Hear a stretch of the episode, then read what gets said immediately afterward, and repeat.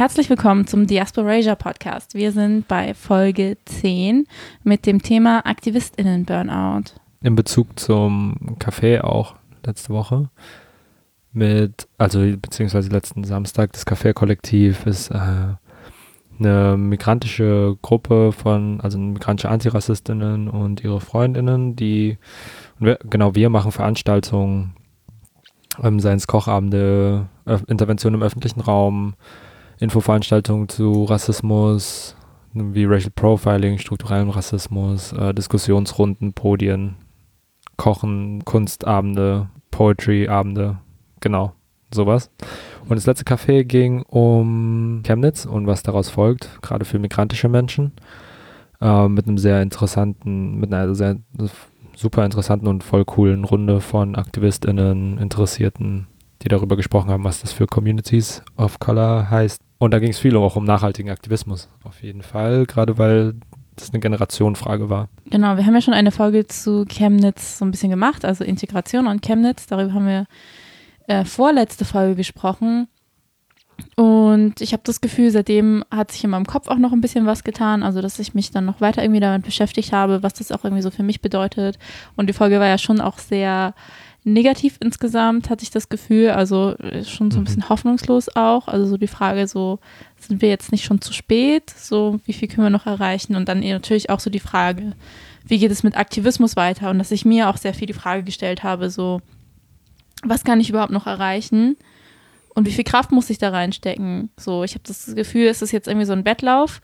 Ähm, entweder schaffen wir das irgendwie so einen Punkt, der so richtig krass kippen wird, noch zu verhindern wo es dann vielleicht in eine andere Richtung geht. Oder wir steuern da einfach gerade drauf zu und können da auch gar nichts mehr machen. Also ich habe einfach so ein bisschen Sinnkrise im Moment, was Aktivismus mhm. angeht. Einfach so aus der Frage heraus, ähm, wie viel bringt das jetzt gerade noch oder wie viel Sinn macht das gerade noch?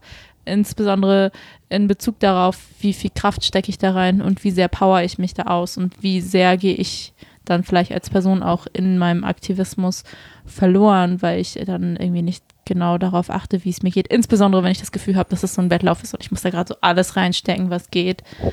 Und dann fand ich auf jeden Fall diese Frage von Nachhaltigkeit ähm, super spannend, die da im Café aufgeworfen wurde und wie wir das nicht wie einen Marathon aussehen lassen können, sondern eher, vielleicht eher wie einen Staffellauf. Ähm, das gab es, also als Metapher hat das eine Person gesagt und ich fand das wunderschön als Beispiel dafür, dass wir vielleicht einfach mehr also mehr daran arbeiten müssen und ändern müssen, wie unser Aktivismus aussieht und wie sich der auf uns und unser Wohlbefinden auswirkt und wie wir uns dabei auch gegenseitig unterstützen können. Genau, gerade bei der Verein also bei dem Café war ein Input, der super, ja, also die Ereignisse zusammengefasst hat, vor allem auch alles, was danach passiert ist nach unserem Podcast, gerade wenn es um Maßen ging, wenn es um irgendwie diese Beförderung ging, aber auch um die Finanzierung oder die aktuellen Umfragen in den Parlamenten. Ähm, also und das auch in Hessen, wo wir gerade sind, Landtagswahlen bevorstehen und und und und. Ähm, was ähm, also genau, wenn ich mir das irgendwie nochmal durch den Kopf gehen lasse, super frustrierend ist. Äh, die Runde war aber irgendwie so stark und das äh, da mit einer gewissen Handlungsmacht, also mit so einem Empowerment auch rausgegangen werden konnte. Aber genau, das ist auch irgendwie die Frage, wie machen wir das, ohne, ohne uns selbst halt so auszubrennen. Und vor allem, wie nehmen wir sowas aus solchen Runden mit? Ich habe voll oft das Gefühl, ich gehe zu sowas und dann fühle ich mich dort super empowered oder denke so, ja, wir sind irgendwie da als Community und wir schaffen das. Ähm, also auch wenn irgendwie so das schwierig ist, uns als Community zu nennen. Und dann, so ein paar Tage später, bin ich schon wieder so in dem gleichen Muster oder in dieser gleichen Handlungsweise, was einfach so meine Routine ist, wieder drin und habe das Gefühl, dass so wenig hängen geblieben ist tatsächlich oder so viel, also so keine tatsächlichen Handlungswege daraus nachhaltig aufgenommen werden, sondern es sind vielleicht so kleine Denkanstöße, ja, und wir sind uns irgendwie einer Meinung, aber dann kommt voll oft nicht so mega viel dabei rum. Und das ist auf jeden Fall auch eine Sache, wo wir ein bisschen dran arbeiten müssen. Genau. Und zumindest in meiner, ja, schon noch, also fünf Jahre oder vier, ja, fünf vielleicht. Also relativ oder vergleichsweise kurzen Zeit als Aktivist ich schon regelmäßig an den Punkt komme, an dem ich nicht mehr weitermachen kann und an dem ich denke, ich muss weg oder äh, halt immer und immer wieder nicht schaffe, mir ein Umfeld, ein Arbeitsumfeld aufzubauen, in dem ich nachhaltig arbeiten kann, ohne dass ich wegfahren muss, äh, komplett in negative Burnout äh, Mechanismen zu verfallen, irgendwie ähm, Konsum von irgendwie berauschenden Mitteln, aber auch Konsum von ähm, von Kleidung oder äh, genau, also Dinge, die ich eigentlich nicht so brauche oder die mir nicht so gut tun. Genau, und dass ich nicht schaffe, mir ein Umfeld aufzubauen, wo das halt nicht an dem Punkt kommt und dann muss ich halt irgendwie in Urlaub oder irgendwie raus von aus Frankfurt, äh, sondern immer wieder einfach an einen Punkt renne, wo ich nicht weiter weiß und wo ich einfach äh, komplett quasi ausschalten muss und es nicht nie so, also immer in so Wellen läuft, viel zu viel, komplett gar nichts, viel zu viel, komplett gar nichts und dieser Mittelweg gerade nicht so vorhanden ist.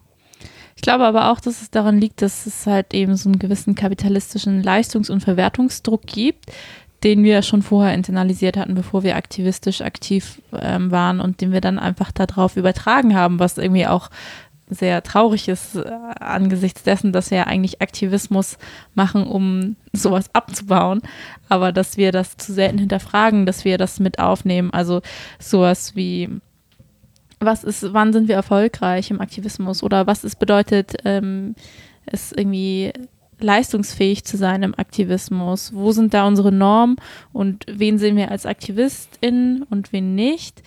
Und, und ich sehe schon so auch echt sehr selbstzerstörerische Tendenzen, dass wir Leiden als etwas sehen, was Arbeit und Erfolg bedeutet. Das ist also auch außerhalb von Aktivismus. Also mhm. ich habe das auf jeden Fall sehr krass, dass ich mir sehr oft nichts gönnen kann, weil ich das Gefühl habe, ähm, dass ich dann nicht genug leiste oder arbeite. Mhm. Was auch sehr viel so mit Leistungsdruck von meiner Familie aus zu tun hat, auf jeden Fall. Und dass ich echt darauf hinarbeiten musste, mir überhaupt Sachen gönnen zu können.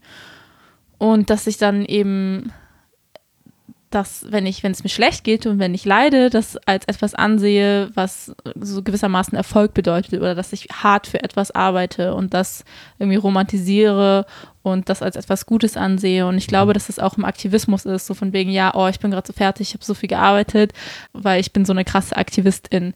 Sowas in der Art, ähm, dass das super häufig auch vorkommt und dass das dann auch irgendwie so eine Art ähm, Identität ist, die wir uns um unseren Aktivismus herum aufbauen und dass wir dann eben unsere Identität auch über unsere aktivistische Leistungsfähigkeit konstruieren und dass das sehr problematisch ist und dass wir dabei sehr ähm, aus dem Blickwinkel verlieren, was wir da eigentlich machen wollen und auch uns selber und wie es uns geht und dass wir eigentlich ähm, das Ganze machen, um glücklich sein zu können und das dann aber nicht sind oder uns das selber verbauen, auch gewissermaßen.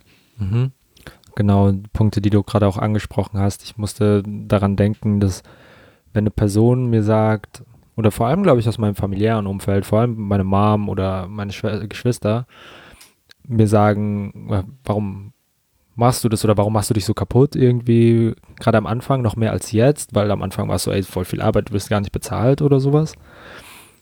Und ich immer gesagt habe, ja, ich kann ja nicht zu Hause sein und nichts machen oder so, aber es ist, also das ist ja auch eine bestimmte Arroganz oder ein bestimmtes Politikverständnis, was ich voll falsch finde, weil es nicht heißt, dass Menschen, die nicht in Gruppen sind oder nicht oder ne, die Arbeit nicht machen, die ich mache, dass sie nichts dagegen machen würden oder so, was vollkommen verquer ist und äh, gar nicht der Realität so entspricht und voll das problematische Verständnis von Aktivismus und politisch aktiv sein war für mich. Ich finde sowieso, der Begriff nichts machen ist voll so ein toxisches Konzept ja. und das musste mein Therapeut mir sehr lange ausreden, weil ich dann voll oft gesagt habe, so ja, und ich habe nichts gemacht heute Abend so und war dann voll so, ja, ich bin so langweilig oder ich bin so faul und ich, mich trifft das immer richtig hart, wenn Leute mich faul nennen.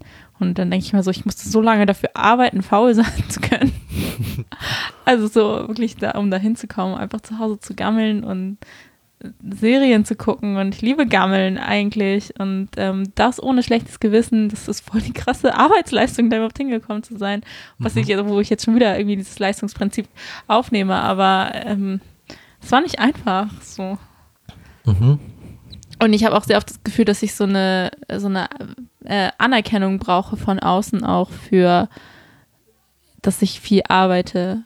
Oder dass, keine Ahnung, wenn Leute mir sagen so, ja, du schläfst immer so lange und damit irgendwie so implizieren, dass ich so faul bin, finde ich das immer richtig, richtig furchtbar. Und dann denke ich immer so, ja, aber ich gehe auch spät schlafen oder ich habe Einschlafprobleme und ich bin fertig. So, lass mich doch schlafen.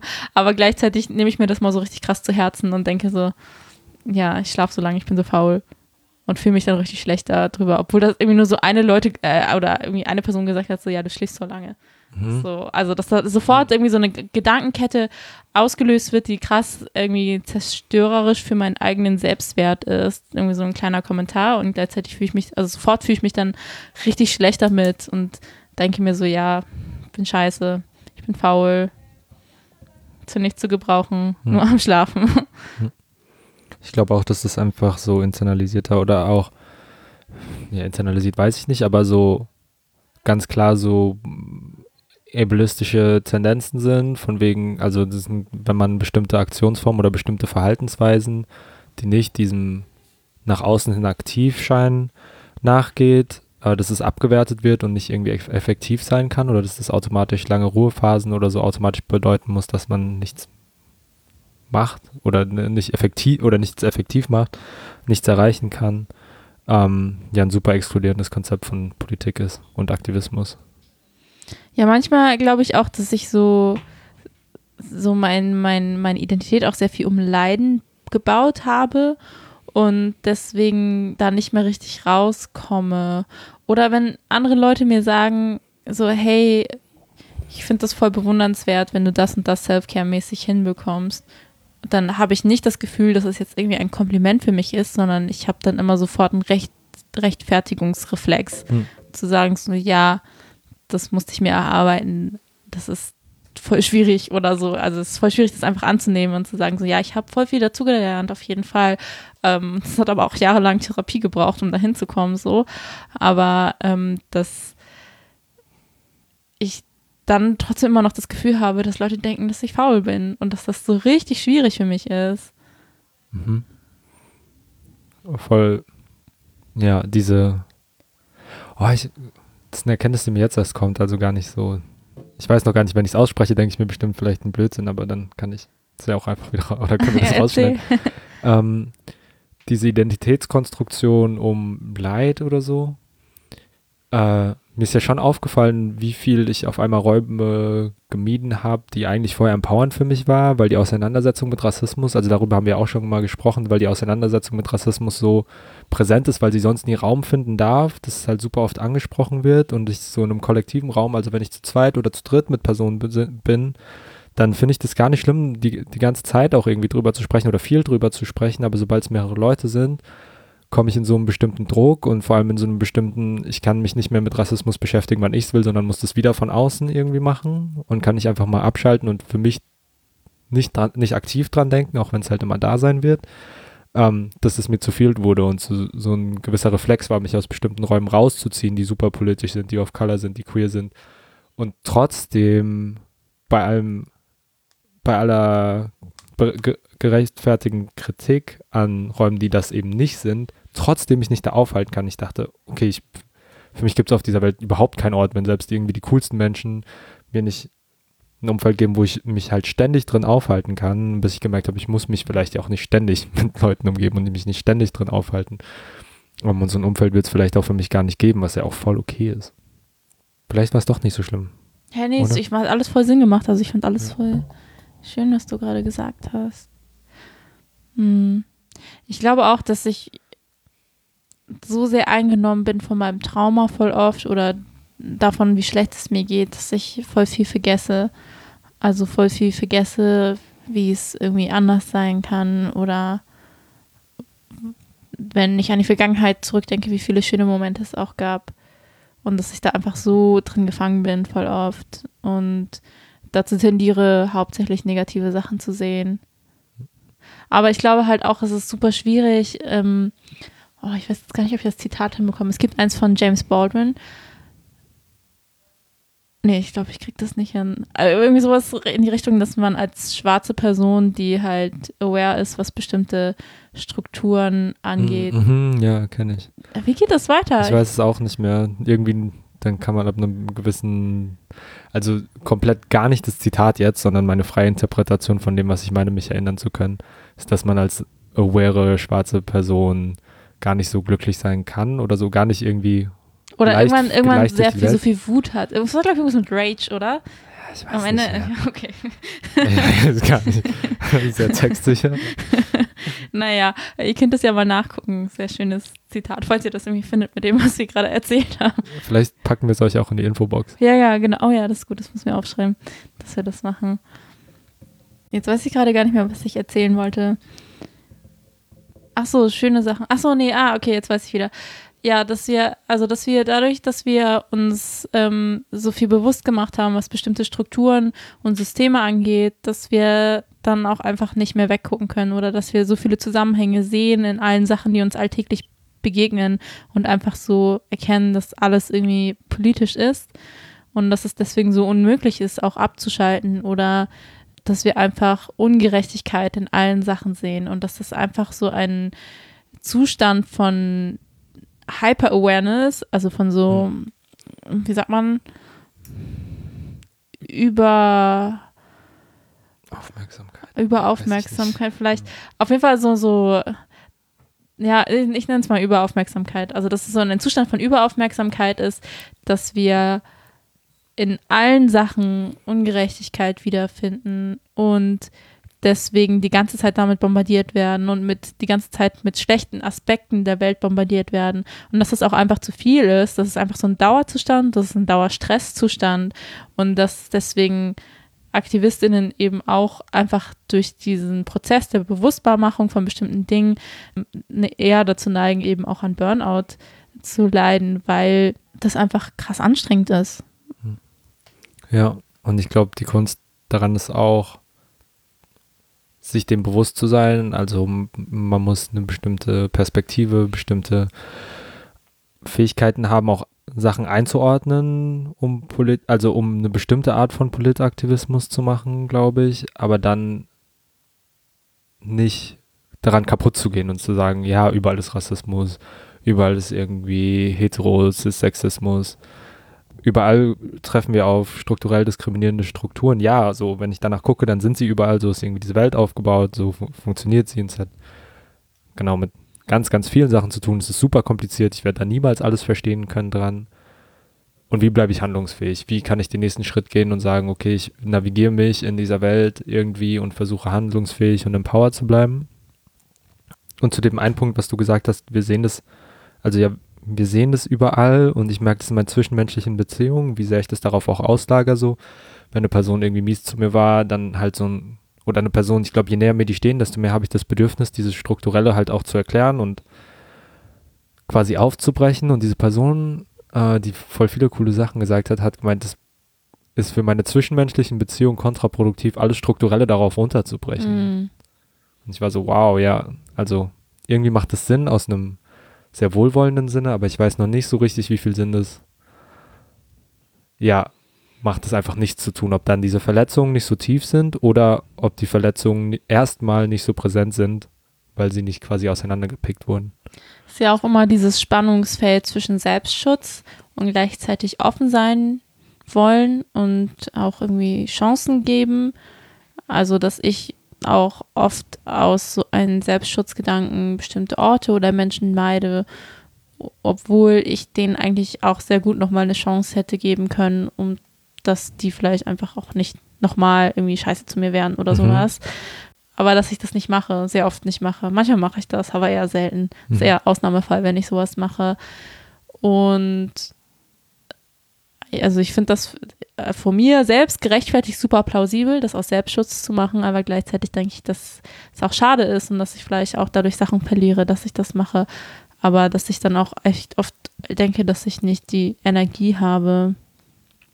Und Energie ist vielleicht auch so ein Stichpunkt, wenn wir über Burnout reden, weil ich habe sehr oft das Gefühl, dass viele Entscheidungen, die ich treffe, einfach ähm, durch den Faktor Energie bestimmt werden. Habe ich die Energie, irgendwas zu machen oder nicht?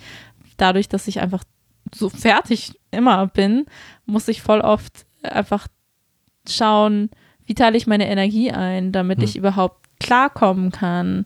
So, wenn ich heute zu viel Energie verballer, habe ich morgen keine Energie mehr. Hm. Löffelchen-Theorie, Können wir auch verlinken. Können Soll wir ich von dir zum verlinken. ersten Mal. genau. Scheint wohl auch ziemlich bekannt zu sein. Ja, ja, also also, voll oft, sagen, also Leute benutzen ja auch so einen Hashtag Spoonie und so weiter. Okay, mal sehen, ob ich die Löffelchen-Theorie erklären kann. Kann ich das? Bestimmt. Ich habe ich hab dir das mal erklärt, aber hast du es verstanden, als ich dir das erklärt habe? Ich habe schon. Aber dann habe ich dir auch Ich noch ein nicht, Video auch. geschickt. Ja, ja, ich weiß nicht. Ich habe das Video nur im Kopf. Ich weiß nicht, ob ich nicht aufnahmefähig war oder ob du es nur kurz angeschnitten hast und dann aufs Video verwiesen hast. Weil ich habe das Gefühl, dass ich das irgendwie sehr schlecht da drin bin, das zu erklären. Also ich habe das schon mehrmals versucht zu erklären und jedes Mal hatte ich das Gefühl, dass es nicht so gut war. Aber ich kann es ja nochmal versuchen und wir werden euch auf jeden Fall auch das Video verlinken. Und zwar die Löffelchen-Theorie stammt von einer Person mit Lupus. Ähm, und die hat ein Beispiel gemacht, um ihrer Freundin zu erklären, wie für sie der Alltag aussieht, was Energie angeht und wie sie das einteilen muss. Also die Grundannahme ist, dass du an einem Tag eine bestimmte Anzahl von Löffel hast und die Anzahl variiert. Relativ random, aber auch abhängig davon, was du am Vortag gemacht hast. Das ist also eine bestimmte Anzahl von Löffel und dann musst du halt irgendwie aufstehen, Frühstück machen, dies machen, das machen und für jede Aktivität, die Energie kostet, verlierst du eben auch einen Löffel. Das heißt, okay, du stehst auf, du gehst duschen, du frühstückst, du musst irgendwie in die volle Bahn, ähm, dann musst du noch irgendwie ein Stück laufen von der Bahn und dann hast du schon so und so viele Löffel verloren. Das heißt, du bist irgendwie jetzt bei der Arbeit, aber hast auch irgendwie nicht mehr so viele Löffel übrig. Da musst du arbeiten ähm, und dann musst du vielleicht bei der Arbeit bestimmte Entscheidungen treffen. Wie viel Energie stecke ich jetzt in die Arbeit? Äh, Abhängig davon, wie viele Löffel hast du noch, wie viel Energie kannst du überhaupt da reinstecken und so weiter und so fort. Und das geht den ganzen Tag so weiter. Und dann kommst du vielleicht nach Hause, warst auf dem Nachhauseweg noch einkaufen, weil du nichts mehr zu essen hast und musst jetzt irgendwie noch was kochen. Aber du hast eigentlich nur noch so zwei Löffel übrig, kannst nichts mehr machen, kriegst du irgendwie noch so Nachrichten von deinen FreundInnen, hey, lass doch ins Kino gehen.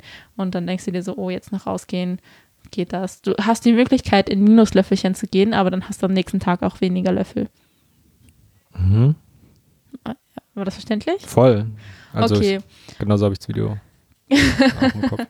Also das quasi also als System, um so ein bisschen auch zu verstehen, ähm, wie das mit der Energieeinteilung aussieht. Und dann auch Schlafen. Also Schlafen ist bei mir auch so eine Sache, die voll schwierig ist, weil ich einfach Schlafprobleme habe. Ich kann erstens nicht einschlafen, ich schlafe oft nicht durch, ich schlafe nicht gut und ich wache auf und Hm. möchte am liebsten sterben, weil ich mich einfach so kacke fühle und keine Energie habe. Ich fühle mich genauso schlecht wie zu dem Zeitpunkt, als ich eingeschlafen bin und habe acht Stunden geschlafen. So, Hm.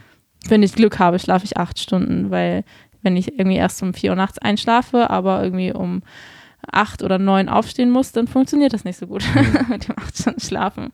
Und eigentlich brauche ich eher zehn gefühlt. Also acht Stunden Schlafen ist ja auch irgendwie so ein Durchschnitt und ich Hm. glaube, ich brauche schon viel Schlaf. Und dafür fühle ich mich auch immer schlecht, dass ich so viel Schlaf brauche, weil ich Mhm. das Gefühl habe, dass ich faul bin oder unproduktiv bin. Ähm, aber ja, und ich finde dieses, dieses acht Stunden Schlaf als Beispiel auch sehr toxisch, weil dann davon ausgegangen Mhm. wird, dass irgendwie alle Menschen damit klarkommen müssen. Und dass es eben auch so eine Normierung von Bedürfnissen wieder ist und eben Körper nicht als irgendwie ähm, vielfältig angesehen werden mit unterschiedlichen Bedürfnissen. Mhm. Ja. Total. Auch voll einfach ab- abgemessen an irgendwie einem bestimmten Arbeitspensum, was Lohnarbeit angeht. So dieser Prozentanteil der Lohnarbeit, der quasi nachgeschlafen, nachgeschlafen werden muss. Oder so viel hat sich für mich immer angehört. Ich weiß gar nicht, ob das irgendwas gibt, um das hier halt. Ähm, vielleicht ist auch voll der Unsinn einfach gerade. Aber für mich hat es immer so viel, so im Kopf, also schon als Kind war es so, okay, acht Stunden arbeiten, da muss ich auch acht Stunden schlafen oder so. Äh, genau, bei mir ist das ähnlich, aber anders. Ähm, genau, auch mit dem Schlaf, dass ich einfach nicht, also ich, ich schlafe relativ gut ein. So, also ich brauche schon fast eine Stunde und so und das habe ich auch irgendwann im Kontext gemerkt, dass das vielleicht länger ist, als viele andere Menschen brauchen. Aber dann wache ich nach zwei Stunden auf und bin einfach wach und gehe in die Küche und schreibe was oder lese was. Und äh, so geht es mir aber schon seit über zehn Jahren oder so. Genau. Und ich äh, merke einfach, wie sehr das einfach Kraft zieht, gerade in Phasen, wo es schlimmer ist. Und habe mir aber auch von das war, wurde dann am Ende nicht mein Therapeut, aber in so drei Erstgesprächen dann sagen lassen, dass das auch mit so diagnostizierten äh, psychischen Erkrankungen einfach, wenn man da gegen arbeiten kann, das eine Sache ist, gegen die man super schlecht arbeiten kann tatsächlich, mhm. äh, weil alles, was quasi ähm, Unterbewusstsein stattfindet, super schwierig ist aufzubauen. Das heißt irgendwie so Night Terrors, also so krasse Albträume, Angstzustände während des Schlafens, während des Träums und dann aufwachen. Das sind alles Sachen, die man auch in der Therapie nie wirklich, also bei viel, viele Menschen nie wirklich wegbekommt, auch wenn in anderen Feldern, wenn es um Panikattacken während des Tages geht oder ganz viele andere Bereiche, wo Therapie super erfolgreich sein kann, hat die Person gemeint, dass es während des Schlafes also nicht so große Erfolgsaussichten gibt. Das heißt nicht, dass es unmöglich ist, aber das super schwierig zu bearbeiten ist, dieses Feld. Ah, krass, das wusste ich gar nicht. Ja. Das wird voll deprimierend. Das fand ich auch erst und dann, oh sorry. ist okay. Fand ich auch erst und dann war ich aber auch so, na gut, dann kann ich es jetzt auch lassen, das versuchen wegzubekommen. Oh das ist mein Leben jetzt. Nee, ich versuche das immer noch. Mir wurde mal empfohlen, im so unter dem Überbegriff Schlafhygiene so Lebens- und Schlafbereich zu trennen. Das heißt, tagsüber nicht auf dem Bett zu chillen, das kriege ich auch voll oft nicht richtig hin. Aber ich habe mir jetzt so eine Chill-Ecke eingerichtet in meinem Zimmer, damit ich mehr dort chille und nicht so viel auf dem Bett chille. Aber mein Bett ist immer noch mein Lieblingsort. Keine Ahnung. Ich, äh, wahrscheinlich, weil ich da schlafen kann und bewusstlos bin. Bewusstlos ist manchmal ein angenehmer Zustand. Obwohl man ja trotzdem noch träumt, ne? aber nicht mhm. aktiv bewusst ähm, zu sein. Mhm. Ist etwas, was ich manchmal mehr möchte. oh je, das klingt richtig furchtbar. Ähm, ja, nee, ich musste gerade auch irgendwie an Alkohol und Drogen denken. Und ja, wie das halt eben auch sehr oft Coping-Mechanismus ist. Und ich eigentlich voll froh bin, dass ich keinen Alkohol trinke. Hm. Sonst hätte ich, glaube ich, voll das Alkoholproblem. Hm. Ja, Selbstmedikation. Also ein Punkt, wo es bei mir halt schwierig wurde, als das nicht mehr funktioniert hat, jegliche Art von Selbstmedikation. Und das nur noch schlimmer gemacht hat. Wenn ich ein Bier getrunken habe, wurde es schlimmer.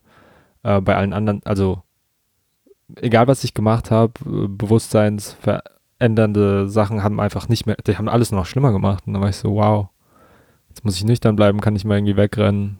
Und dann war es halt, genau, es war irgendwie schlimm, dass man gar nicht mehr irgendwie raus konnte und nichts das irgendwie tauber gemacht hat oder so. Ähm, was ganz, also auf der anderen Seite auch so einen positiven Moment, das ist dass ich gemerkt habe, ich komme auch klar so und es geht, also ich bin jetzt nicht, ich kann trotzdem irgendwie meine Aufgaben erledigen oder halt auch in einer schwierigen, Exist also so Effizienzlogik, ich kann trotzdem Lohn arbeiten, ich kann trotzdem irgendwie alle Sachen machen, die ich sowieso machen muss und sehe nach außen, glaube ich, für Leute, die mich nicht so gut oder nahe kennen, so relativ, also voll stabil aus und so, ja, ich funktioniere einfach.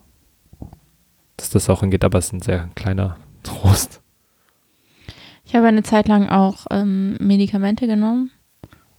Also so psychiatrisch verschriebene Medikamente. Hm. Aber was leider nie richtig für mich funktioniert hat, aber etwas ist, was ich mir eigentlich immer sehr gewünscht hätte.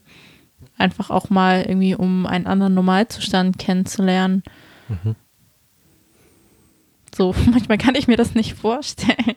Manchmal sehe ich so Menschen, die so richtig glücklich sind oder so alles easy nehmen und denke ich mir so, hä? Wie hm. geht das? ich will das auch. Und dann bin ich manchmal auch sehr frustriert, weil ich habe das Gefühl so, dass ich da niemals richtig hinkommen werde, auch mit allen möglichen an Therapie oder wenn irgendwie äußere Umstände sich ändern würden, dass manche Sachen zu tief sitzen und mhm. manche Sachen schon zu spät sind. Mhm. Also, dass ich mit manchen Sachen einfach leben muss und bei manchen Sachen einfach lernen muss, wie ich jetzt damit umgehen kann, aber dass ich die nicht mehr rückgängig machen kann. Nee, ja, sind wir schon mega Depri schon wieder. Äh, wir Voll. haben eigentlich das, wir nehmen gerade das zweite Mal auf. Wir haben nämlich angefangen und ich habe die ganze Zeit Lachanfälle bekommen und konnte nicht mehr aufhören zu lachen. Und dann ähm, fand ich das voll furchtbar, weil ich Kuso die ganze Zeit unterbrochen habe. Kuso hat so voll ernst Sachen erzählt und ich habe die ganze Zeit Lachanfälle bekommen. Deswegen mussten wir nochmal anfangen und jetzt sind wir so richtig emo. vielleicht, weil ich dann mir vorgenommen habe, nicht mehr so viel zu lachen. Äh, vielleicht, und ich meine, es ist eine halbe Stunde, wenn wir eine Stunde sprechen dann äh, ist es vielleicht so ungefähr die Hälfte und vielleicht steigen wir jetzt oder versuchen so ein bisschen uns darauf zu konzentrieren, was Menschen denn sagen, was man machen kann für nachhaltigen Aktivismus oder um genau diese Zustände, die wir gerade beschreiben, zu transformieren quasi in äh, eine Umgebung oder einem, so einem Stand oder Start von einem selbst. Mhm. Nee, wie sagt man das? Das ist nicht so, das ist die englische Übersetzung. In so einen Zustand selbst, mhm. Zustand für sich selbst, mit dem, aus dem es fähig, also aus dem man möglich ist zu funktionieren, also zu arbeiten und auch selbst irgendwie glücklich zu sein. Ich glaube, was als erstes auf jeden Fall dazugehört, ist zu wissen, wie es einem geht und irgendwie mhm. selbst zu erkennen, was man gerade fühlt und was in einem los ist. Ich glaube, ohne das als Basis ist es voll schwierig daran zu arbeiten, weil wenn du nicht weißt, wie es dir geht, dann wie willst du dann damit arbeiten? So. Mhm. Ähm, und ich glaube, dass wir auf jeden Fall sehr viel in dieser Gesellschaft dazu neigen, nicht zu wissen, wie es uns geht, weil wir sonst irgendwie bestimmte Leistungen nicht erbringen können, wenn wir uns damit beschäftigen, wie es uns tatsächlich geht. Und dass wir deswegen erst wieder lernen müssen, auf unseren Körper zu hören. Mhm. Ja. Also zum Beispiel Atmung, Atmung. Ich habe das Gefühl, ich wiederhole mich gerade. Ich habe das bestimmt schon mal gesagt, irgendwann im Podcast. Nee. Ich glaube ja, nicht. Keine Ahnung. Für mich war das Wichtigste, was ich auf jeden Fall gelernt habe, ähm, atmen zu lernen was so ein bisschen komisch klingt, aber einfach so darauf zu achten, wie ich atme und auch zu kontrollieren, wie ich atme. Also bin ich gestresst, atme ich schnell, atme ich flach, ähm, atme ich tief, bin ich dann entspannt, sowas. Also dass ich erstens das feststelle ähm, und das dann verändern kann und das dann auch irgendwie meine Körperreaktion verändern kann, wenn ich das verändere. Also, dass ich so wenigstens irgendwie so Anspannung erkennen kann oder Panik erkennen kann oder merke, dass irgendwas los ist, auch wenn ich nicht genau weiß, was los ist, aber dann kann ich darüber nachdenken, wenn ich halt diese Warnsignale von meinem Körper erkenne und voll oft erkenne ich die auch nicht richtig. Und ich glaube zum Beispiel auch Burnout hat voll die krassen Warnsignale. Die können für Leute unterschiedlich aussehen, aber es ist, glaube ich, ähm, wichtig, sich dafür zu sensibilisieren, was sie potenziell sein können um darauf achten zu können und zu erkennen, wenn man an so einen Punkt gelangt ist. Mhm. Wir könnten eine Übung machen. Okay. ihr, ihr, dürft gerne mitmachen, holt euch einen Stift und Papier. Ich weiß übrigens auch noch nicht, was die Übung ist. Ich habe das vorhin beim Essen erzählt. Ach so, ja, okay, ich weiß doch, was die Übung ist. ähm, wie viel Zeit wollen wir dafür geben? So drei Minuten, fünf Minuten? Drei Minuten. Ja, ich habe an zehn gedacht, aber. Zehn so viel. Schon viel. Und dann langweilen sich die Leute, die zuhören. Ja, wir können ja auch diesen zehn Minuten Part rausschneiden. aber die, die sollen ja mit uns mitmachen, oder nicht? Ja, dann macht einfach auf Pause, solange bis ihr fertig seid und dann geht's weiter. Und wir schneiden den Teil zwischendrin raus. Okay, aber stellt euch vielleicht so die Zeit auf zehn Minuten. Oder fünf, fünf. ja. Wenn du sagst Oder dann fünf. machen wir mit Zeit. Ich stelle hier einen Wecker. Und dann machen wir fünf Minuten und ihr könnt mit uns mitschreiben. Fünf Minuten können Leute auch skippen sonst, wenn sie nicht mhm. mitmachen wollen. Genau. Super umständlich erklärt. Wir haben jetzt alle fünf Minuten Zeit. Die Aufgabe ist folgende. Und zwar ähm, Warnsignale aufschreiben für, wenn es euch extrem schlecht geht, wenn ihr das Gefühl habt, dass ihr überarbeitet seid oder überfordert seid. Und dann eine Liste machen mit, ähm, was sind das für Signale, die ich bisher festgestellt, die mein Körper hat und wie oft treten sie auf in den letzten, sagen wir mal, vier Monaten. Okay, bereit? Und los. Drücken wir jetzt auf Pause eigentlich hier beim Aufnehmen? Nee. Oder? Nee. Oder ich würde es laufen lassen. Okay, dann chillen die Leute einfach fünf Minuten. Oder schreiben mit auf.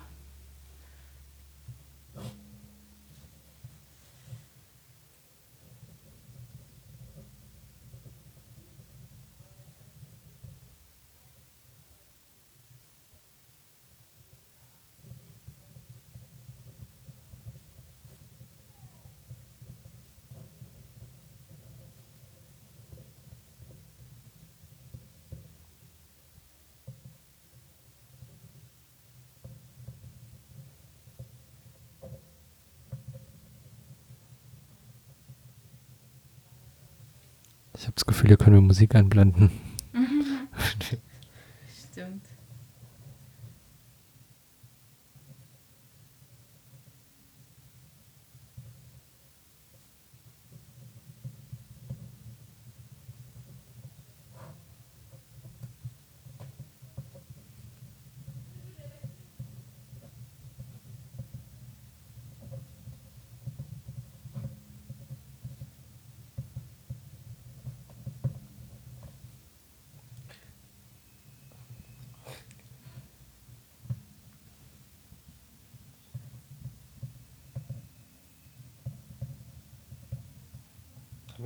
Angefangen haben? Ich habe einen Wecker gestellt. Ah,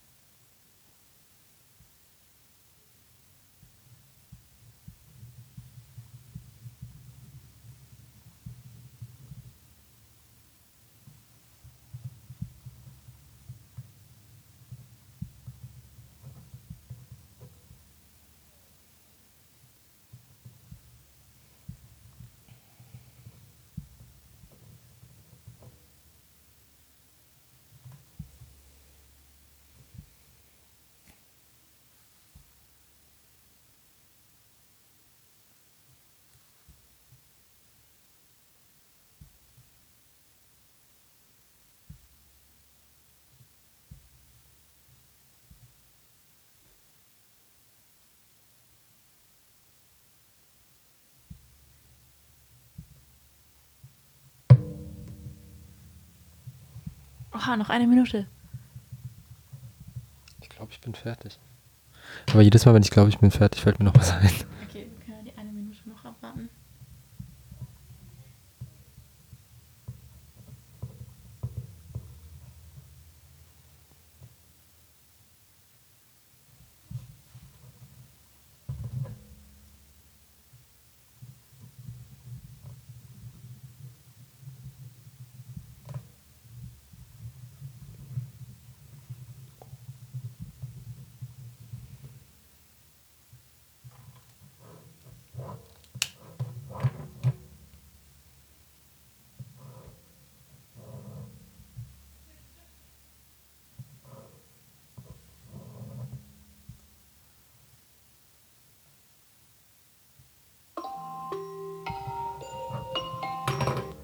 Ah, was für ein nicer Weckerton. Okay, fünf Minuten vorbei. mhm. Ähm, vielleicht hätten wir vorher sagen sollen, dass es ähm, eine Aufgabe ist, die man machen sollte, wenn es einem okay geht und nicht, wenn es einem richtig schlecht geht. Mir geht's okay, weil ich podcast und darüber reden kann, wie schlecht es mir geht. Okay, weil ich habe gerade festgestellt, dass ich beim Schreiben auch ein bisschen gestresst war und dann dachte so, ich bin so abgefuckt, ich bin so Mhm. fertig. Genau. Möchtest du anfangen? Jetzt lese ich quasi, also sage ich, was ich aufgeschrieben habe. Mhm. Und, Aber nur, äh, was du teilen möchtest. Okay. Und sag auch, wie, äh, wie oft die die letzten Wochen vorkam. Mhm. Also die Ich letzten hole mir gerade noch was zu trinken. Ich habe voll den trockenen Mund. Okay, weil es so stressig war. Okay, ich würde vielleicht erstmal mit den Sachen anfangen, die also schon nicht mehr so Anzeichen sind, sondern wie sich das auswirkt.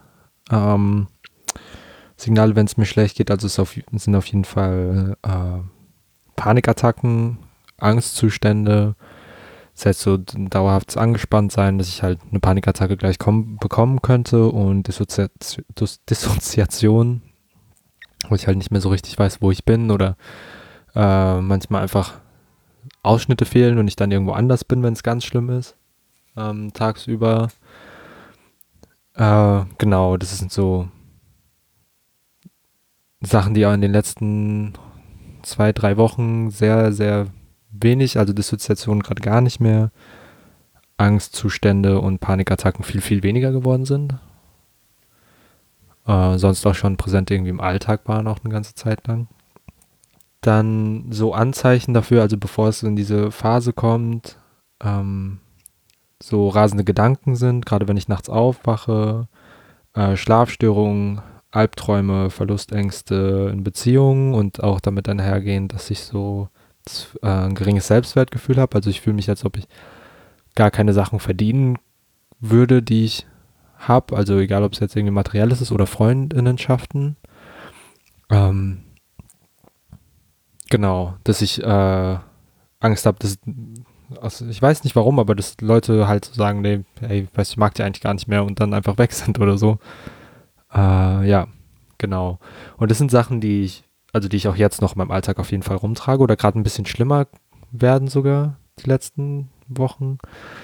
Ähm, und äh, ganz milde Anzeichen, aber das, ich weiß nicht, ob es halt immer ein Anzeichen ist und ich die wegverwerfe oder einfach Phasen sind, wo ich so ähm, Konsum habe, egal ob es jetzt äh, so bewusstseinsverändernde Substanzen sind oder irgendwie Kleidung oder so.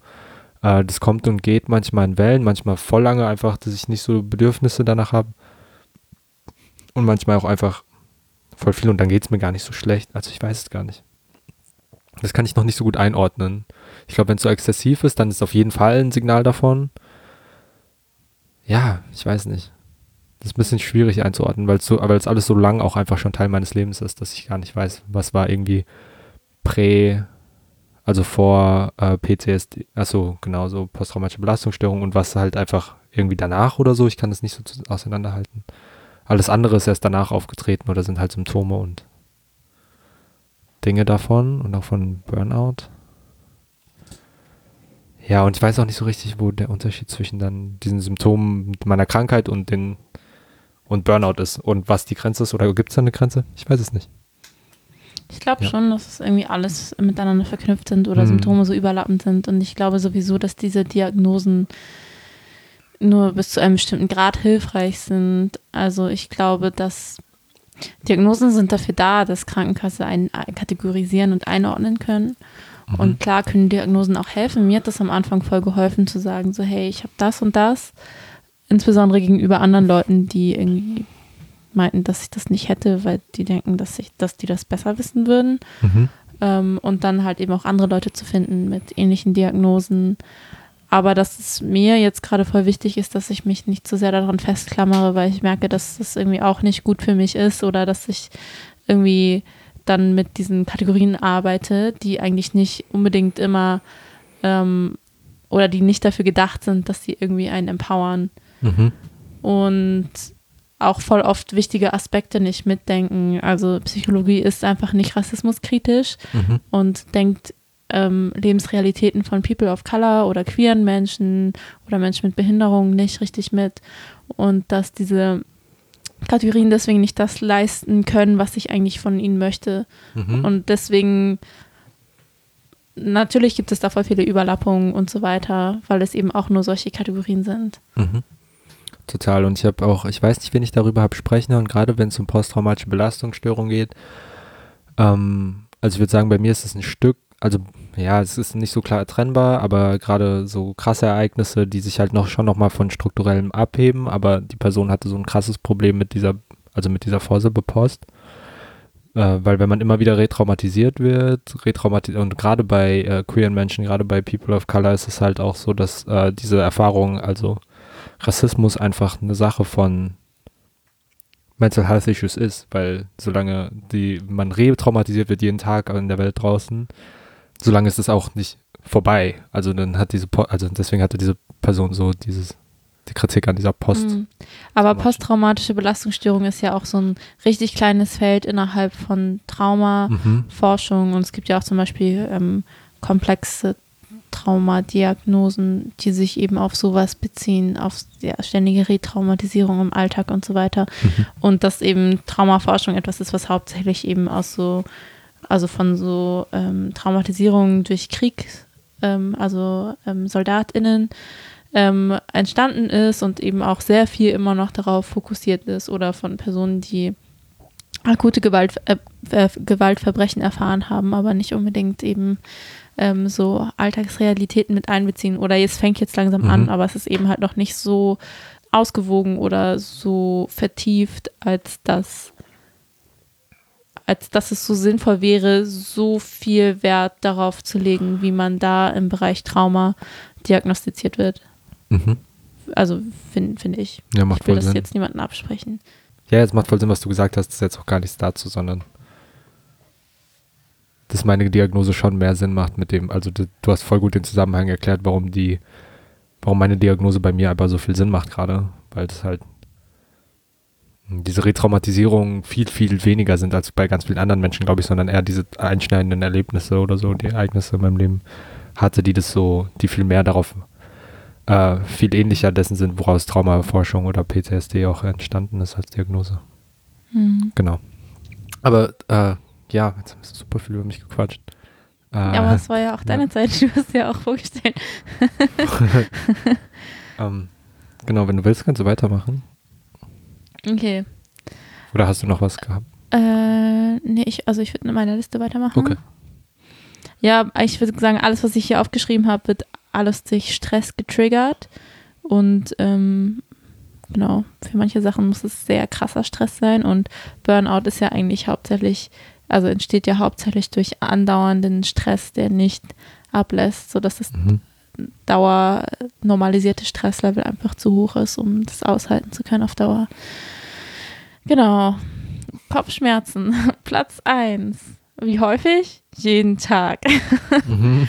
Was auch echt krass ist. So, ich nehme eigentlich fast jeden Tag Kopfschmerztabletten, weil ich sonst einfach nicht klarkomme und sonst auch nicht funktionieren kann.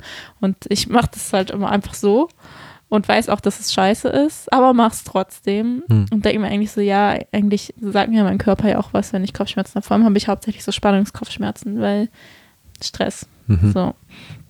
Und dazu gehört eben auch so Kieferanspannung und Kieferknacken. Alle sind immer voll entsetzt, wenn ich mit meinem Kiefer knacke oder wenn ich meinen Mund richtig aufmache. Ich weiß gar nicht, ob ich das jetzt kann. So. Mhm. das hört sich jetzt schon richtig eklig an. Alle finden das schon voll eklig, wenn die das jetzt gehört haben an der Aufnahme. Ähm, das ist so ein Normalzustand, das ist richtig schlimm. Ich habe auch so eine Knirschschiene, ähm, die vielleicht meine Zähne rettet, aber meinen Kiefer auch nicht so richtig entlastet.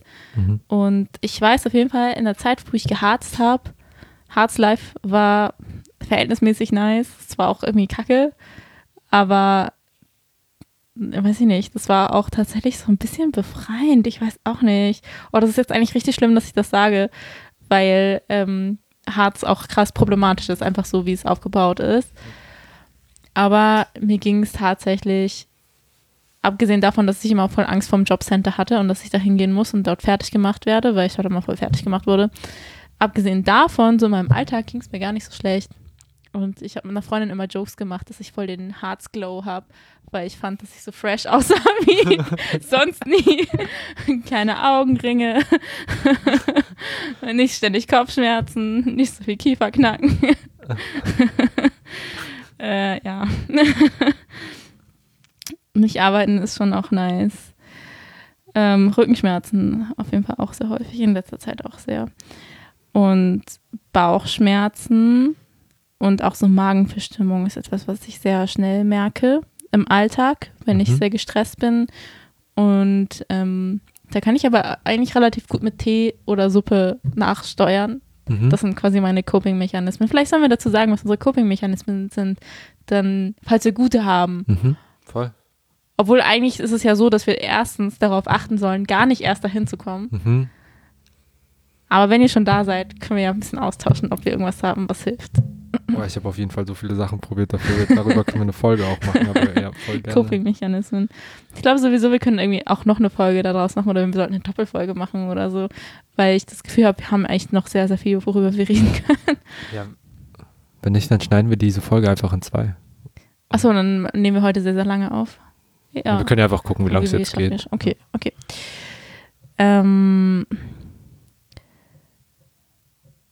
und ja, Müdigkeit, Dauermüdigkeit und Konzentrationsschwierigkeiten ist auch etwas, was ich sehr oft habe.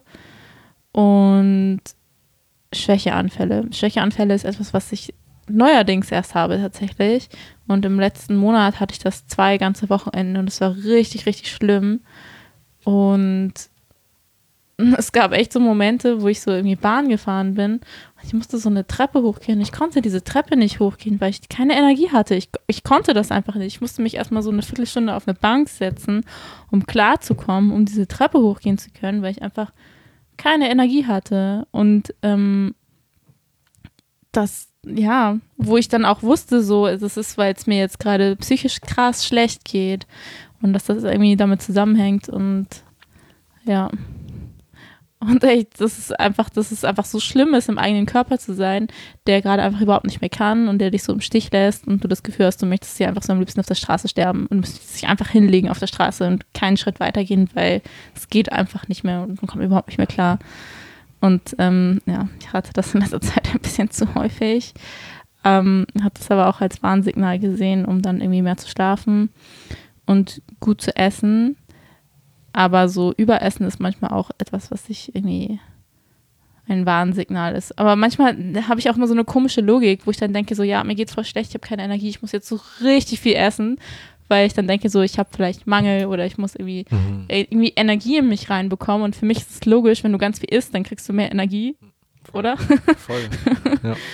ähm, und dann ja auch irgendwie so Veganismus, also dass ich mich vegan ernähre und auch schon sehr lange und ich dann einfach manchmal das Gefühl habe, dass ich so Mangel habe und dann ähm, denke, okay, dann muss ich mehr das und das essen und das dann manchmal einfach richtig krass übertreibe, also richtig heftig. Ja. das ist bestimmt auch nicht gut. Und dann auch so richtig so voll den Wahn habe, ich muss das, ich muss das unbedingt, sonst geht es mir noch schlechter. So. Ja. Sonst, was habe ich hier noch aufgeschrieben? Panikattacken habe ich auch aufgeschrieben.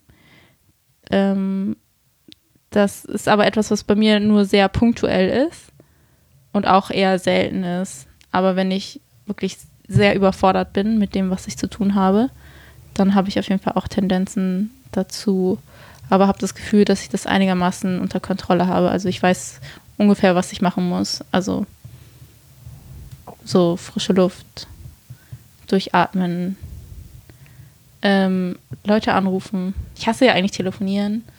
Ich habe so eine hm. Telefonierphobie.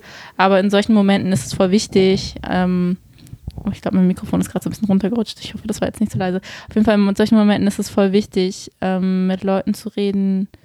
Es gibt so eine App, das hast du mir erzählt, mhm. für Panikattacken. Möchtest du davon erzählen? Ich weiß nicht, ob die für Panik. Ach so, die, die Leute anrufen. Mhm. Ah ja, das hat das Missy, Missy Magazine war da auf der Seite, wo wir auch waren, quasi eine App empfohlen. Ich weiß gar nicht mehr, wie sie heißt. Panic Button oder so? Ich bin mir aber nicht sicher. Vielleicht auch ganz anders. Aber das können wir ja auch nachschauen und in die Infobox reinschreiben. Genau, die Idee ist halt quasi, äh, dass es so eine Art Panic-Button dann gibt auf dem Handy und man kann vorher Nachrichten vorformulieren, die dann an Leute gesendet wird. Zum Beispiel gibt man äh, zwischen 1 und 5 Nummern ein und äh, sagt, hey, ich habe gerade eine Panikattacke, bitte ruf mich an, wenn du kannst. Und äh, dann noch andere Sachen, ich glaube auch Anrufe, die dann sofort rausgehen. Also wenn man auf diese App drückt, auf diesen Panikknopf quasi, ähm, wenn man auf diesen Panikknopf drückt, macht dieses Handy quasi diese Notfallsituation. Das heißt, irgendwie Nachrichten an die Leute schreiben, die vorher drin waren, Leute anrufen. Ich weiß gar nicht, was sie noch alles kann. Ich habe sie selbst noch nie ausprobiert, weil genau, also mir persönlich hilft Reden mit Leuten. Ich, ich habe das Gefühl, ich belaste die noch mehr und dann wird es noch viel, viel schlimmer bei mir. Ja, aber das ist die App und ich glaube schon, dass die Leute, also ne, die wird, also so wie du es gerade erzählt hast, wäre es ja irgendwie gut auch hilfreich. Mm. Ja, ich schicke manchmal auch so richtig schlimme Voice-Messages und Leute sind dann immer so richtig besorgt. das ist auch richtig furchtbar. Du hast auch schon so ein paar Mal eine abbekommen. Mhm. ja. Was habe ich noch aufgeschrieben? Ähm, ich kriege auch voll oft zu früh meine Tage, wenn ich Burnout habe quasi. Ich hatte, ich würde sagen, ich habe viermal in meinem Leben so richtig Burnout gehabt mhm. und hatte das jedes Mal. Und das ist dann auch nochmal extra Belastung. Ist ja eh schon anstrengend. und, so, und dann noch extra anstrengend. Und ich finde das auch immer so ein, wow, mein Körper fuckt mich gerade so richtig ab, Zeichen, wenn sowas passiert. Und Immunsystem fuckt auch immer ab und dann bin ich ganz viel krank. Und Ohrenentzündung. Ich habe auch so Tendenz zu Ohrenentzündung. Ich habe aktuell wieder Ohrenentzündung. Oh Gott. Weißt du, wo ich jetzt, weißt du, in dieser Vorbereitung dieser Folge und wo wir jetzt diese Folge aufnehmen, merke ich gerade, wie so, wie so, ich bin echt so fünf Millimeter vom Burnout schon wieder entfernt. Und ich habe so viel zu tun. So, ich weiß nicht, wie ich die nächsten Wochen hinbekommen soll. Es ist so viel zu tun. Und ich habe das Gefühl, ich kann gerade auch irgendwie auf nichts verzichten. Hm. Weißt du, für sowas braucht man TherapeutInnen.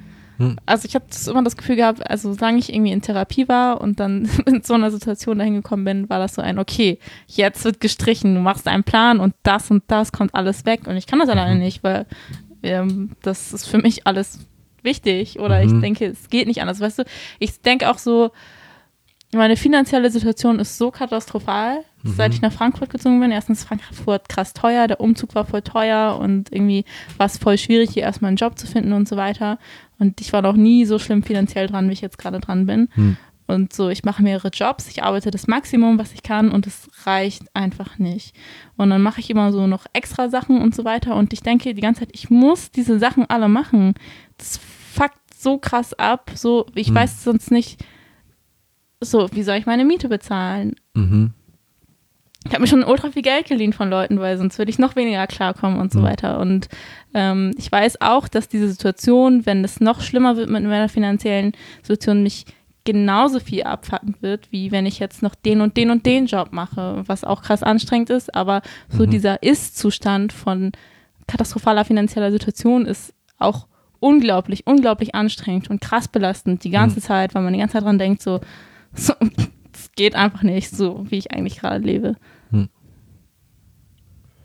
Ja, Existenzängste. Ja, Existenzängste, auf jeden ja. Fall. Ähm, intrusive Gedanken habe ich aufgeschrieben. Was heißt das? Intrusive Thoughts. Ich habe es einfach so eingedeutscht. Ich weiß nicht, ob das geht. Wenn du so Gedanken bekommst, die so. Mm, ist voll schwer zu erklären also für mich sind das so Gedanken, die so krass toxisch, toxisch sind, die mir einfach so ins Gehirn kommen, wie von wegen, so ein bisschen so vielleicht was in die Richtung, was du meinst. Mit so. der Beziehung. Niemand mag mich. Ja, Warum ja. mögen mich Leute? Warum bringen die überhaupt Zeit mit mir? Oder einfach so Gedanken, wo ich denke, so, ich hasse mich selbst. so richtig mhm. schlimm eigentlich.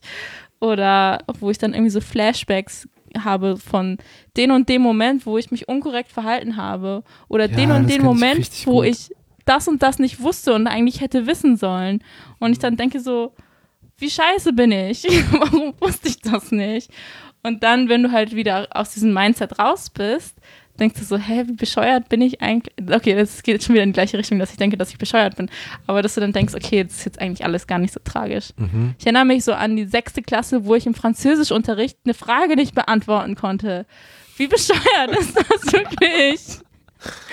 Ah und alle mich angeguckt haben und nicht mir dumm vorkam. So, sowas, sowas. Mhm. Oder, das ist ja noch relativ harmlos, aber es gibt halt auch echt richtig schlimme Sachen und richtig schlimme Erinnerungen, die dann halt wiederkommen und dann nicht weggehen wollen. Ja. Ich, äh, ich glaube, voll der wichtige Punkt darin, oder das, das ist eine Sache, die ich ganz gut hinbekommen habe tatsächlich, äh, wenn es um mich selbst geht, ist diese Ansprüche, meine Ansprüche nicht mehr so hoch zu schrauben. Auch, auch an mich selbst, vor allem an mich selbst. Ich glaube, das, was wir mit unseren politischen Räumen irgendwie versuchen zu schaffen, gerade weil wir uns schon in politischen Räumen aufgehalten haben, die den Anspruch hatten, Gesellschaft zu verändern und so wie wir irgendwie dachten, dass das ja auch, oder bis, ich halte, halte es ja auch bis heute noch für sinnvoll einfach. Äh, was viele Gruppen, also ne, wo viele Gruppen hinwollen, nur einfach den, den Weg nicht ähm, dass ich deswegen, die, also diese Alternativen, die ja schon voll oft gesagt ist, diese Alternativen so krasse Waffen sind einfach, äh, sie so krass leben zu wollen, dass ich mir nichts mehr verzeihen kann. Nichts, was ich irgendwie, und ja, Sprachgebrauch ist vor allem irgendwie, also ja, gerade wie ich äh, aufgewachsen bin, super krass gewaltvoll, voll, also äh, zu ganz vielen anderen, zu mir selbst voll lang auch Ähm, genau, dass ich halt jedes Mal, wenn ich den und den Begriff verwendet habe, das passiert mir jetzt auch ständig, dass so, ah, nee, Mist, irgendwie so. Äh, nicht cool, ableistisch irgendwie oder äh, queerfeindlich, was auch immer, ne, was auch immer gerade irgendwie mir in den Kopf kommt, dass ich mich dann selbst so krass fertig mache deswegen und mir abends nochmal überlege, okay, wann habe ich heute was Falsches gesagt? Und dann geht es mir noch, also ne, warum mache ich das? Und ich denke mir, ich habe so ein cooles Umfeld und das heißt nicht, dass ich aufhöre, an mir selbst zu arbeiten und das heißt nicht, dass ich irgendwie mich davor drücke, bestimmte Sachen zu reflektieren oder diese Arbeit nicht mache. Aber ich denke mir, wenn Leute deswegen nicht mit mir reden können oder deswegen gar nicht mehr mit mir rumhängen wollen irgendwann, obwohl ich voll bereit bin, Menschen zuzuhören, egal was ihre Struggles sind, gerade wenn es irgendwie, wenn die mich irgendwie outcallen oder so, kann ich voll und kann darüber nachdenken äh, versuche so diesen Anspruch beizubehalten und versuche gar nicht so perfekt zu sein, aber wenn ich mir denke, okay, die Leute, die nicht mit mir rumhängen wollen, ist voll okay. So, ist, ist safe. So, ich muss, ist cool, wenn mich nicht alle Leute mögen. Ähm, oder Leute, die krass irgendwie politisch aktiv sind. Äh, und zu denen ich aufschaue, so, ich habe auch noch andere Leute, ich kann weiter an mir arbeiten. Und ja, ich glaube, das bekomme ich ganz gut hin, mich selbst nicht so krass fertig zu machen dafür jedes Mal. Voll schön, weil ich glaube, dass es auch echt richtig schwierig ist, weil ich hatte auf jeden Fall viel solche Tendenzen und ich habe solche Tendenzen auch sehr oft in dir gesehen, dass wir davon ausgehen, dass wir uns selber fertig machen müssen, um mhm. eine gute Person zu sein oder dass, dass wir keine gute Person sein können, ohne uns fertig zu machen. So mhm. rumformuliert vielleicht eher. Also, dass dieses ganze Zeit so, ich muss darauf achten und wenn ich was falsch mache, mache ich mich so krass dafür fertig, weil anders funktioniert das nicht, anders lerne ich das nicht. Ich muss das besser machen und dafür muss ich leiden, dass mhm. das auch echt so eine Sache ist, die sehr oft sehr krass internalisiert ist. Und was halt auch manchmal so Call-out-Culture mit sich bringt, wobei ich Call-outs trotzdem immer noch sehr, sehr wichtig finde. Voll, voll. Also total. Und äh, gerade und ich will niemanden polizieren, äh, der die, die Betroffenheit irgendwie auf eine bestimmte Weise vorträgt. Gar nichts, gar nicht meins zu sagen. Und Leute müssen damit nicht wohlwollend umgehen. Überhaupt nicht. Wenn die Leute keinen Bock mehr auf die Menschen haben, sagen so, ey, geh weg, ich will dich halt nicht wiedersehen, ist das vollkommen legitim und gerechtfertigt. Aber ich muss nicht mehr ständig Angst davor haben, weil ich mir denke, okay, wenn diese Person es nicht mit mir aushält, ist vollkommen okay. Ich habe Leute irgendwie um mich rum, die super cool sind, die super wohlwollend mit mir sind und bin glücklich darüber, aber mach mich nicht jedes Mal fertig, wenn ich irgendwie denke, ich habe irgendwas Falsches gesagt oder so. Und ich, weil jetzt denke ich mir auch, ja, okay, sorry, ey, aber äh, jetzt ist passiert, kann nichts mehr machen, außer mich entschuldigen, wenn die Person es verlangt, so. Natürlich, ähm, mich irgendwie zurücknehmen und reflektieren, aber ja, meine Güte. Ich werde halt niemals, ich werde halt niemals, egal was ich mache, werde ich niemals an den Punkt kommen können, wo ich niemals irgendwas Verletzendes sagen werde. Oder mm. so. Mhm. Es wird halt immer wieder passieren. Und es tut weh. Aber ja. Aber voll, also voll schön, also auch so ein bisschen das nicht zu sehr von anderen Menschen abhängig zu machen, sondern das in sich zu finden. Also in sich hm. zu finden, das richtig machen zu wollen, ohne sich halt fertig zu machen. Hm. Okay, lass kurz eine Pause machen. Mhm. Wir haben gerade eine kurze Pause gemacht und uns ein bisschen besprochen. Oh, erstens, um zu checken, wie geht es uns gerade? Können wir weitermachen oder wollen wir das auf einen anderen Mal verschieben? Und wir haben gerade überlegt, dass wir eine Serie draus machen. Das Yay. heißt, ihr habt jetzt Teil 1 gehört. Äh, wir müssen uns noch äh, tolle Titel ausdenken. Ähm, genau, das war Teil 1. Ihr hört demnächst noch Teil 2. Ähm, und wir haben sowieso die, die Idee gehabt, dass wir an mehreren Serien arbeiten wollen, weil wir mhm. irgendwie auch viele komplexe Themen haben, wo wir das Gefühl haben, dass wir sie nur anschneiden können. Zum Beispiel ist das auch unsere Folge zum Thema Queer Asians gewesen, wo mhm. wir eben auch sehr viel Fragen, Nachrichten und so weiter ähm, bekommen haben und wo wir, glaube ich, unserem Anspruch auch nicht gerecht geworden sind, das möglichst ähm, einfach zu gestalten, weil wir sehr viele komplizierte Wörter benutzt haben. Ich glaube, heute auch schon wieder. Voll. Äh, daran müssen wir auf jeden Fall noch arbeiten. Auf jeden Fall wollen wir da auch eine Serie draus machen. Ihr könnt uns dabei natürlich wie immer unterstützen. Wir bereiten uns ja auch so ein bisschen vor. Ich habe tatsächlich für heute ein Buch gelesen, Ich habe es angefangen zu lesen, ich will nicht übertreiben. Und habe mich währenddessen gestresst, es zu lesen. Das heißt, politisch aktiv sein und bleiben, Handbuch nachhaltiger Aktivismus. Und dann irgendwann beim Lesen ist mir aufgefallen, wie, wie absurd das ist, dass ich mich jetzt stresse, dieses Buch über nachhaltigen Aktivismus durchzulesen Hm. für diese Podcast-Folge.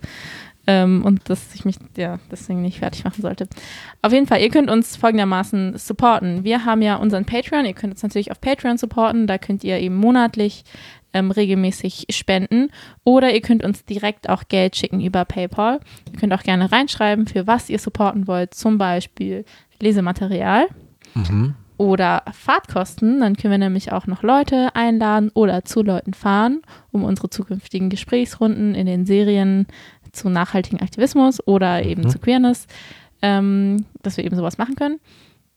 Ihr könnt auch ähm, in der Rubrik Self-Care Geld spenden, damit wir vielleicht ein bisschen ähm, finanziertes Self-Care machen können. Also, weil, ja, ähm, Self-Care ist natürlich, sind halt nicht nur so Sachen, die irgendwie bezahlt sind oder irgendwie essen gehen oder Wellness machen und so weiter. Aber manchmal ist es auch nice. Voll. Ähm, dann könnt ihr auch noch unter der Rubrik Lohnarbeit Geld geben. Das heißt, ihr könnt uns einfach Geld geben, wenn ihr wollt, dass wir einfach Geld für uns haben. Ähm, dann müssen wir vielleicht weniger arbeiten und ähm, sind nicht mehr so fertig, hoffentlich.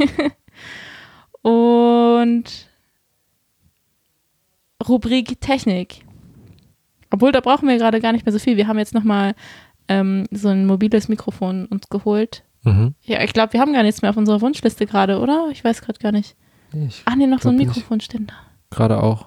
So ein? So ein. Okay. Nee, nur wenn ihr wollt. Also ist nicht so wichtig. Vielleicht Mhm. lieber die anderen Sachen erstmal.